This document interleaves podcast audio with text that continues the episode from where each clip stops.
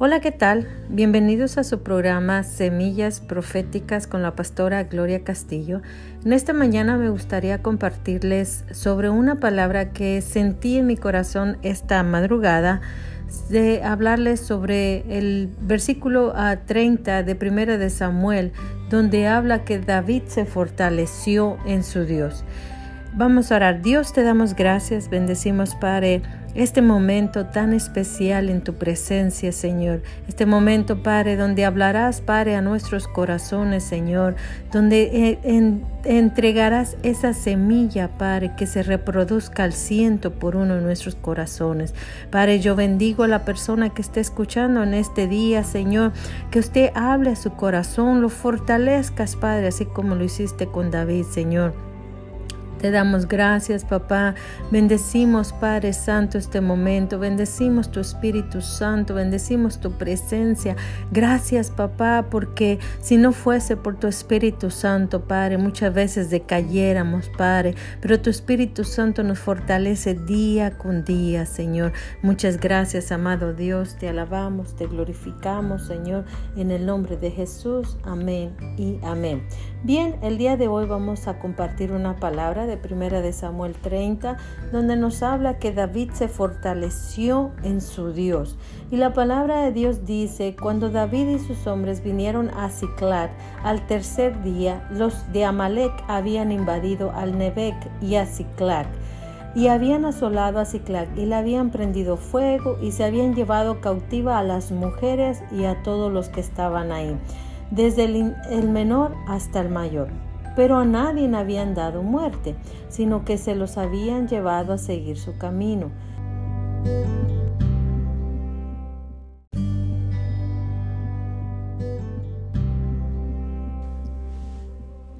Vino pues David con los suyos a la ciudad, y he aquí estaba quemada, y sus mujeres y sus hijos e hijas habían sido llevados cautivos. Entonces David y la gente que con él estaban alzaron su voz y lloraron hasta que les faltaron las fuerzas para no llorar. Y David se angustió mucho porque el pueblo hablaba de apedrearlo, pues todo el pueblo estaba en amargura de alma.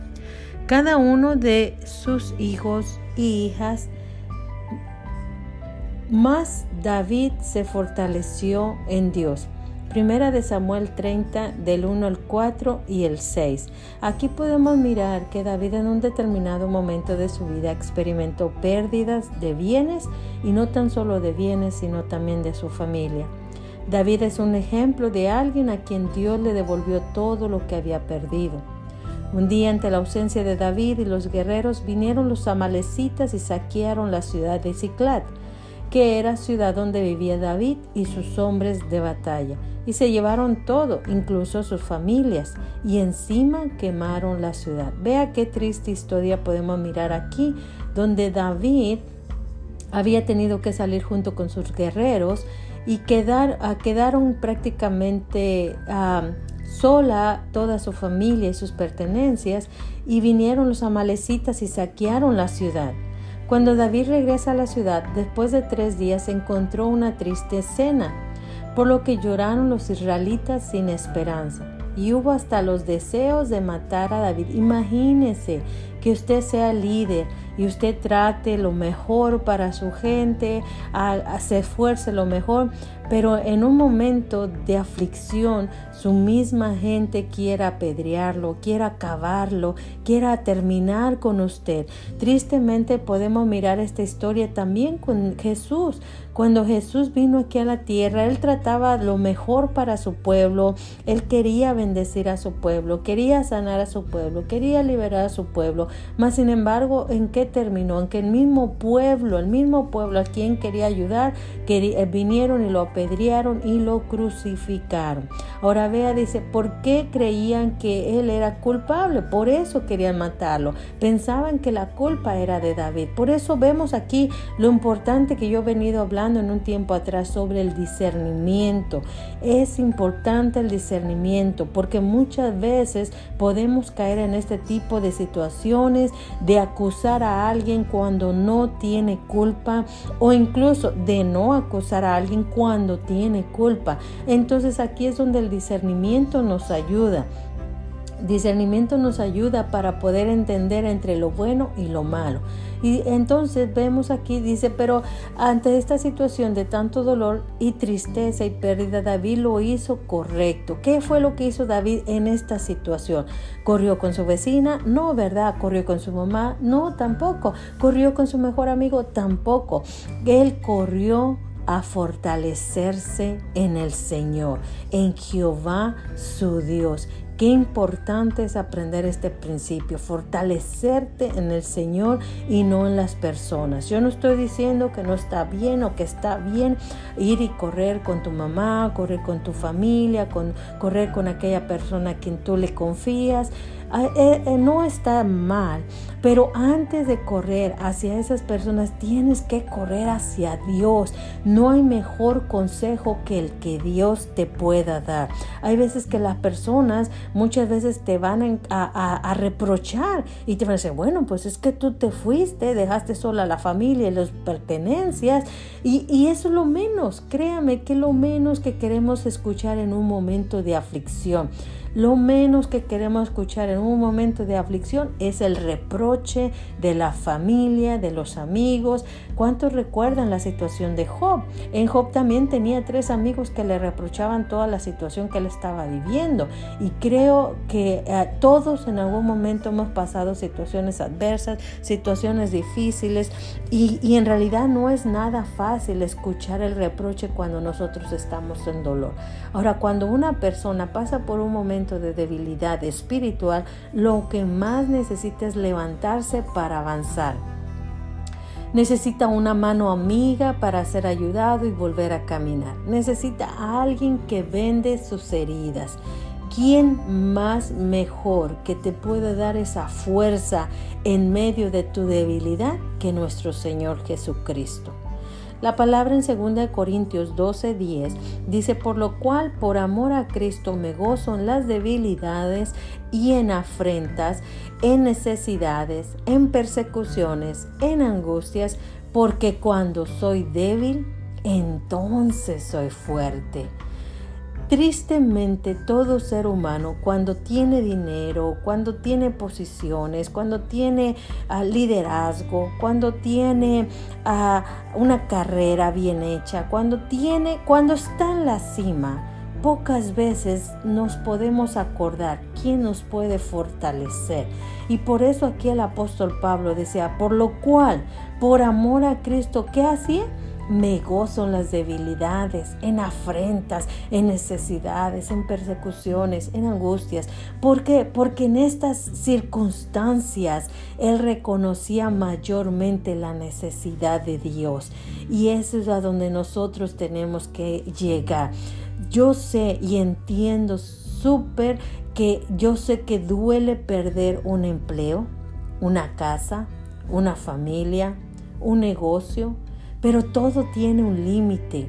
Yo les estoy hablando de algo que yo también he vivido. Yo también he pasado por todas estas situaciones. Mas, sin embargo, he aprendido con el tiempo que la misma palabra dice en el libro de Eclesiastés 3. Todo tiene su tiempo, todo tiene su principio y su final. No hay aflicción que dure 100 años. Todo termina a su tiempo. Ese es el tiempo donde la aflicción por las diferentes pérdidas ha llegado a su límite y todo el tiempo de restitución se hará realidad. Todo lo que has perdido Dios te lo va a restituir. Dice la palabra que David al final recuperó todo lo que el ejército enemigo se había llevado y encima le fue añadido más de lo que le quitaron porque el botín del enemigo invadió fue a parar en manos de David y de su pueblo. Aquí podemos mirar la misma situación que sucedió con Job.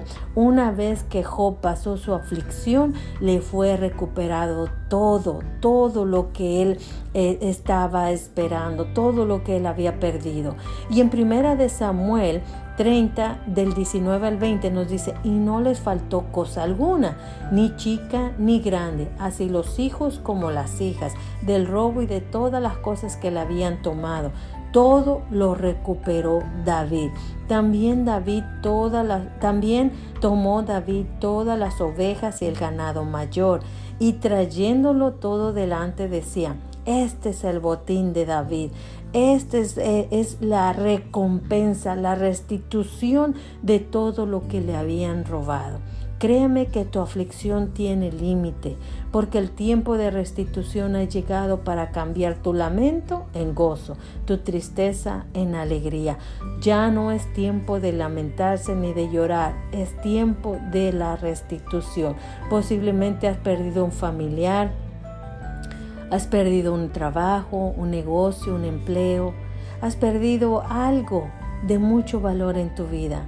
Y eso yo entiendo que duele demasiado. Te darás cuenta de que no puedes regresarlo. Restituir una persona no es fácil. Pero cuando te fortaleces en Dios, Dios te restituye la alegría y te llena el vacío de esa persona deja que esa persona deja en tu corazón. No importa si perdiste un matrimonio, si perdiste una, una casa, si perdiste un negocio, si perdiste un carro, si perdiste un empleo hayas perdido lo que hayas perdido, Dios tiene la capacidad y el poder de restituirte nuevamente lo que has perdido. Solamente tienes que fortalecerte en Él y confiar en Él en todo momento, correr hacia sus brazos. La palabra dice que vengas a Él, que Él te ayudará a llevar todas tus cargas.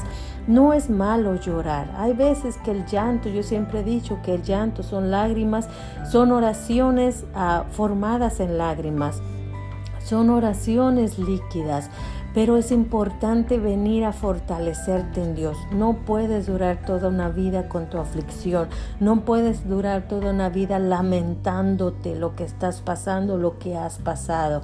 Tienes que venir a fortalecerte en Dios.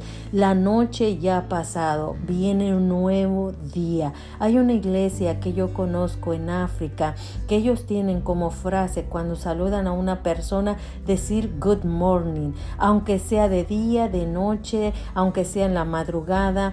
Cuando ellos te miran, ellos te dicen good morning, buenos días, porque ellos nos han enseñado que al decir buenos días estás hablando de algo nuevo de algo fresco, de algo que apenas acaba de amanecer, algo que, que, vas a empezar a mirar.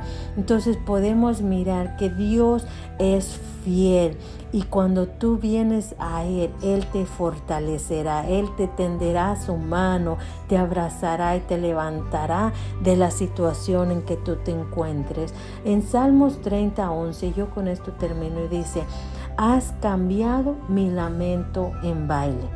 Desataste mi silicio y me ceñiste de alegría. Qué hermoso ah, palabra entender que el lamento que tengas hoy, Dios lo cambiará en baile, Dios lo cambiará en gozo, Dios lo cambiará en alegría pero tienes que aprender a soltarlo, tienes que aprender a entregárselo a Dios y decirle, Señor, me duele, me duele que me haya dejado mi esposo o mi esposa, me duele haber perdido mi casa, me duele haber perdido mi empleo, me duele haber perdido mi auto, me duele haber perdido lo que te haya dolido haber perdido, pero entrégaselo a Dios, porque Él es el, que, el único que puede fortalecer fortalecerte en tiempos de aflicción.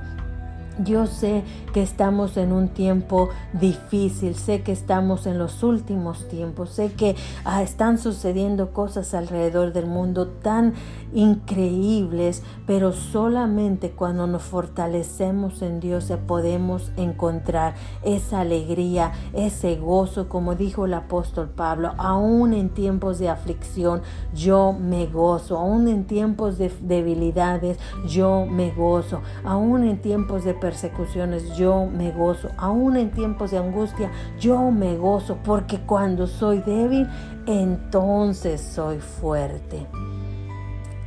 Amado amigo, hermano, o familia que tú me escuchas a través de este programa, quiero decirte, hoy ha llegado el día donde Dios cambiará tu lamento en baile. Y Él desatará tu silicio y te ceñirá, ceñirá de alegría. Entrégale tus cargas a Él, que Él te ayudará a llevarlas. No hay mejor fortaleza, no hay mayor fortaleza que la que tomamos y recibimos de Dios. Espero que te haya eh, eh, eh, ayudado esta semilla profética que he enviado a través de estos medios hacia tu corazón. Y quiero orar hoy por ti, decirle, Señor amado, yo vengo delante de tu presencia a poner a esta persona que está a través, escuchando a través de esta radio, a través de este podcast, Señor. Padre amado, solo tú lo conoces. Y reconozco que en tiempos de aflicciones, más que oír un rechazo, más que oír algo que, que no queremos oír, queremos oír tu amor, Señor. Queremos oír de ti, queremos oír lo que tú tienes para nosotros. Padre, envía esa fortaleza, esa fuerza en ti, Señor, hacia esa persona que está pasando por un dolor o por una tristeza o por una pérdida, Señor. Padre, esa persona que está escuchando a través de estos medios, Señor, que sea fortalecido por ti, Padre. Que tu Espíritu Santo, Padre, venda esas heridas, Señor. Que tu Espíritu Santo le fortalezca, papá, en el nombre que es sobre todo nombre, Padre. Gracias, Señor. Y si esa persona que me está escuchando aún no te ha conocido o no sabe cómo llegar ante tu presencia, Yo te ruego por su alma. Amado amigo, hermano, que tú me escuches, si aún tú no has aceptado a Jesús como su Salvador y quieres en este día que Él te fortalezca en esa aflicción, te ruego que eh, repitas esta oración conmigo. Amado Dios, reconozco que he sido pecador. Reconozco que no he hecho las cosas como a ti te agradan, pero en, esta, en este día yo me arrodillo delante de ti y vengo delante de ti pidiéndote perdón por mis pecados, perdón por mis injusticias, Señor, perdón por mis faltas de perdón hacia aquellos que me hacen daño. Señor, quiero aceptarte en mi corazón. Cambia mi vida, Señor. Fortaléceme, Padre, en esta aflicción, en medio de este dolor, Señor.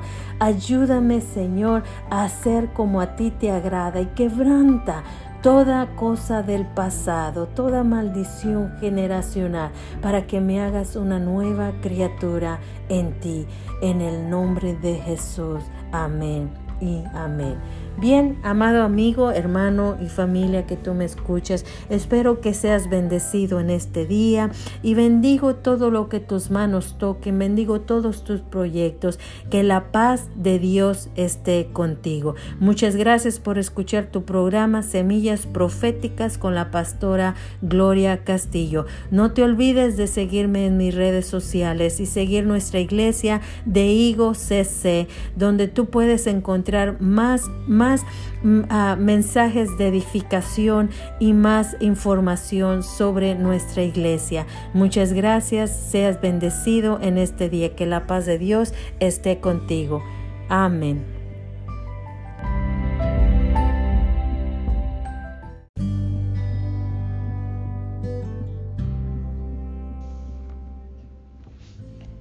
Hola, ¿qué tal? En esta mañana les habla la pastora Gloria Castillo de su programa Semillas Proféticas y el día de hoy me gustaría compartirles sobre la seguridad en la protección de Dios.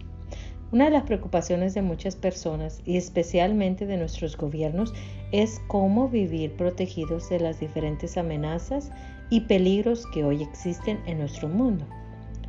Creo personalmente que hay muchas razones para poder vivir preocupados, ya que si leemos o vemos las noticias nos damos cuenta de que muchas abundan en amenazas de guerra, en terrorismo, en desastres naturales, en enfermedades, en crisis económicas y muchas cosas más. Nuestros gobiernos y personas ricas ah, gastan mucho dinero en armas y vigilancias para tener seguridad y protección. Incluso hace mucho tiempo yo escuché sobre a personas que son muy, muy, muy ricas, buscaban la manera de poderse ir a la luna como forma de protección. Pero las preguntas son, ¿pueden las armas y la vigilancia darnos tal seguridad? ¿Y podemos o, cómo podemos vivir con seguridad y protegido de tantas amenazas? Nuestra experiencia y en la Biblia nos dice que las armas y la vigilancia no garantizan la seguridad y en cambio ponen en peligro nuestras vidas e incluso el mundo que Dios ha creado. Para los hijos de Dios tenemos algo diferente. Los hijos de Dios tenemos una protección diferente que, se que no se puede comprar ni con dinero ni con todo lo que se uh, inventar aquí en el mundo, ya que esa protección está garantizada solo a los hijos de Dios. Segunda Tesalonicenses 3, 2 al 3 dice, esta es la traducción nueva, traducción viviente, oren también para que seamos rescatados de la gente perversa y mala, porque no todos son creyentes, pero el Señor es fiel. Él los fortalecerá y los protegerá del maligno. Uno de nuestros compromisos hoy en día es orar por ser librados del maligno y que nuestra fe se fortalezca para estar firmes y que Dios en su gran misericordia nos libre de todo mal. En el libro de Daniel podemos mirar otra historia en el cual Daniel, siendo un siervo de Dios, un, hijo de Dios, él también fue atacado por unos hombres y conspirado para poderlo matar por causa de que él servía a Dios. Y vamos a Daniel 6:16, en la nueva traducción viviente dice así. Entonces finalmente el rey ordenó que arrestaran a Daniel y lo arrojaran al foso de los leones. El rey le dijo, que tu Dios a quien sirves tan fielmente te rescate. Ahora vemos en Daniel 6, 20 al 23, después de que ya sucedió toda la escena de que habían aventado a Daniel a los leones y nada había pasado, dice en Daniel 6, 20, dice, cuando llegó allí, gritó con angustia, Daniel, siervo del Dios viviente, ¿pudo tu Dios a quien sirves tan fielmente rescatarte de los leones? Y Daniel contestó, que viva el rey. Mi Dios envió a su ángel para cerrarle la boca a los leones, a fin de que no me hicieran daño, porque fui declarado inocente ante Dios y no he hecho nada malo en contra de usted, Su Majestad. El rey se alegró mucho y mandó que sacaran a Daniel del foso de los leones y no tenía ningún rasguño porque él había confiado en su Dios. Qué hermosa escena mirar aquí la protección de Dios. Habían conspirado contra Daniel unos hombres por causa de que él servía a Dios y oraba a Dios todos los días. Entonces estos hombres quisieron hacerle daño y vinieron con el rey y le dijeron, mira tal hombre, no te quiero obedecer y tada y aquellas cosas. Mas sin embargo, el rey amaba a Daniel pero como él tenía que ser responsable de cumplir la misma ley que él había puesto, entonces mandaron a Daniel al foso de los leones. Pero no hay rey de reyes ni señor de señores más poderoso que nuestro Dios. Aquí podemos mirar que nuestro Dios detuvo que los leones hicieran un rasguño a Daniel. Ni lo más mínimo pudieron hacerle. ¿Por qué? Porque el poder de Dios es grande y Dios guarda y cuida y protege todo aquel que le ama y que le sirve. Vea lo que dice Isaías 54, 15 al 17, nueva traducción viviente. Si alguna nación viniera para atacarte, no será porque yo la he enviado. Todo el que te ataque caerá derrotado. Yo he creado al herrero que aviva el fuego de los carbones bajo la fragua y hace las armas de destrucción y he creado los ejércitos que destruyen. Pero en aquel día venidero, ninguna, repita conmigo, ninguna arma que te ataque triunfará. Silenciarás cuanta voz se levante para acusarte. Estos beneficios los disfrutan los siervos del Señor. Yo seré quien los reivindique. Yo, el Señor, he hablado. Aquí podemos mirar nuevamente Dios soltando una palabra de protección sobre sus siervos. En la Biblia podemos encontrar también que ah, hubo, ah, en el tiempo de Moisés, hubo un tiempo que María y Aarón ah, mal hablaron de Moisés. Y dijeron, bueno, no solo por Moisés habla Dios, también puede hablar por nosotros. Y el hablar mal contra Moisés les trajo a ellos una enfermedad, sobre todo a María. Debemos de tener mucho cuidado de no mal hablar de los siervos de Dios. Porque muchas veces se nos hace tan fácil decir, ay no, pues aquel es tal, aquel es el otro y esto. Mas sin embargo, podemos mirar que en Isaías 54, 15 al 17, nuevamente vemos la confirmación de la protección divina sobre Daniel por ser un siervo de Dios. La miramos aquí en Isaías 54, del 15 al 17. Dice, estos son los beneficios que disfrutan los siervos del Señor. Y termina diciendo, yo el Señor he hablado. Hay un salmo muy conocido por todos y es el Salmo 91. Y muchas veces lo utilizamos y decimos, bueno, yo tengo el Salmo 91 abierto en la Biblia, pero el Salmo 91 abierto en la Biblia no hace nada y no se activa si nosotros no amamos a Dios o si nosotros no le obedecemos. La palabra de Dios dice en el libro de Juan, aquel que me ama obedece mis mandamientos. Debemos ser claros en esto y decir, Señor, yo te estoy obedeciendo, yo estoy te amando, yo te estoy amando, yo quiero ser como tú, quiero que transformes mi vida. Nosotros con eso estamos activando la protección de Dios. Entonces podemos mirar en el Salmo 91, dice, el que habita al abrigo del Altísimo, hablando de Dios, morará bajo la sombra del Omnipotente. Diré yo a Jehová, esperanza mía y castillo mío, mi Dios, en quien confiaré. Yo te pregunto a ti, ¿en quién estás confiando? ¿Estás confiando en tu dinero? ¿Estás confiando en tus armas? ¿Estás confiando en que el gobierno te supla lo que tú necesitas? ¿Estás confiando en todo aquello materialmente hablando? ¿O estás confiando en el Todopoderoso? Porque aquí el salmista David dice, en mi Dios en quien confiaré. Ahora el versículo 3 dice, Él te librará del lazo, del lazo del cazador, de la peste destructora. Número 4, con sus plumas te cubrirá y debajo de sus alas estarás seguro. Escudo y adarga es su verdad. No temerás al terror nocturno, ni saeta que vuele de día. 6. Ni pestilencia que ande en oscuridad, que ande en oscuridad, ni mortandad en medio de día destruya.